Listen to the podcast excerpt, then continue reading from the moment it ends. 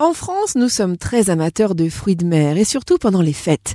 Mais que savons-nous vraiment? Pour faire le point, j'ai invité Clémence Fouillade, diététicienne nutritionniste. Bonjour Clémence. Bonjour Céline.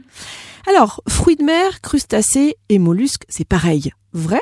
Ou faux Alors c'est sensiblement pareil Céline, oui. Les fruits de mer englobent les crustacés et les mollusques. Et les crustacés sont des sortes de mollusques sans carapace. Donc oui. Le bigorneau cuit est une excellente source de zinc, de fer et de magnésium. Alors vous confirmez ou pas alors non, Céline, là je ne confirme pas. Pour faire référence à un tableau de composition nutritionnelle sur lequel les nutritionnistes se basent le Ciqual, euh, le bigorneau n'est pas une si bonne source de zinc, de fer et de magnésium. Il va plutôt être riche en protéines et apporter euh, de bonnes sources d'iode, de sodium, de vitamine B9 et B12. Alors Clémence, on peut être allergique à certains fruits de mer et pas à d'autres. Alors est-ce que ça c'est vrai ou pas? Ben, en général, quand on est allergique aux fruits de mer, euh, bon, tout dépend de l'allergie bien sûr, mais il peut y avoir l'allergie à l'iode qui est présente chez tous les fruits de mer. Et puis on peut avoir une allergie à la tropomyosine qui est une protéine qui constitue les fibres musculaires. Et pareil, on la retrouve généralement dans la majeure partie des fruits de mer. Donc ça englobe tous les fruits de mer, oui. Alors j'ai lu quelque part que les crevettes euh, étaient parfois trempées dans un colorant euh, pour leur donner leur couleur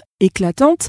Et c'est une pratique utilisée notamment en Chine. Alors, est-ce que c'est une info ou c'est une intox? Et malheureusement, Céline, c'est vrai. Des colorants sont utilisés, ce sont malgré tout des additifs alimentaires, mais ils sont bien utilisés pour améliorer la, couleur des crevettes après cuisson. Euh, c'est pour ça que c'est vraiment important de regarder les étiquettes pour voir exactement euh, les, ingrédients que l'on retrouve dans le produit. Ces additifs sont considérés comme euh, normaux de l'alimentation, mais sont quand même utilisés dans certains détergents. Donc il faut faire attention tout de même. Parce qu'on peut rappeler tout de même que la crevette, à la base, elle est plutôt grise. Oui, elle est grise et translucide avant d'être cuite, et elle se teinte à la cuisson en fait. Donc elle sera légèrement rosée, orangée, mais elle n'aura pas une, une, couleur trop prononcée. Il faut faire attention, oui. Alors Clémence, à partir de 5 mois, on peut faire goûter les fruits de mer à son enfant.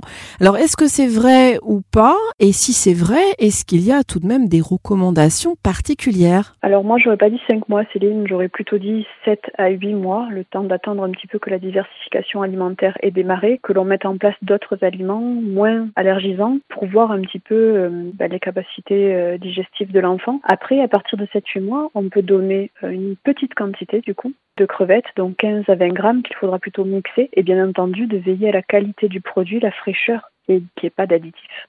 J'ai souvent entendu dire que les huîtres ne se consommaient que les mois en re.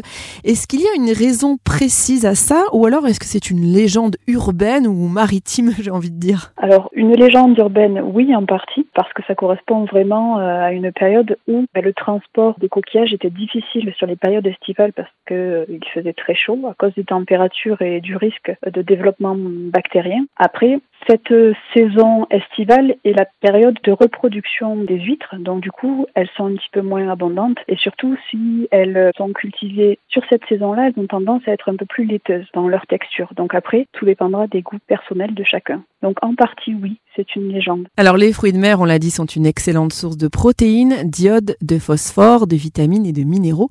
Mais quels sont les plus intéressants en protéines justement pour 100 grammes? Alors il y a le bigorneau cuit, avec 26 grammes, la pétoncle à la vapeur 23 grammes, la crevette avec 22 grammes, sans oublier la moule avec un peu plus de 20 grammes. Clémence Fouillade, merci infiniment. Merci Céline, à vous. Et je rappelle que vous êtes diététicienne nutritionniste et que vous exercez à Montferrier-sur-Lèze et à 7.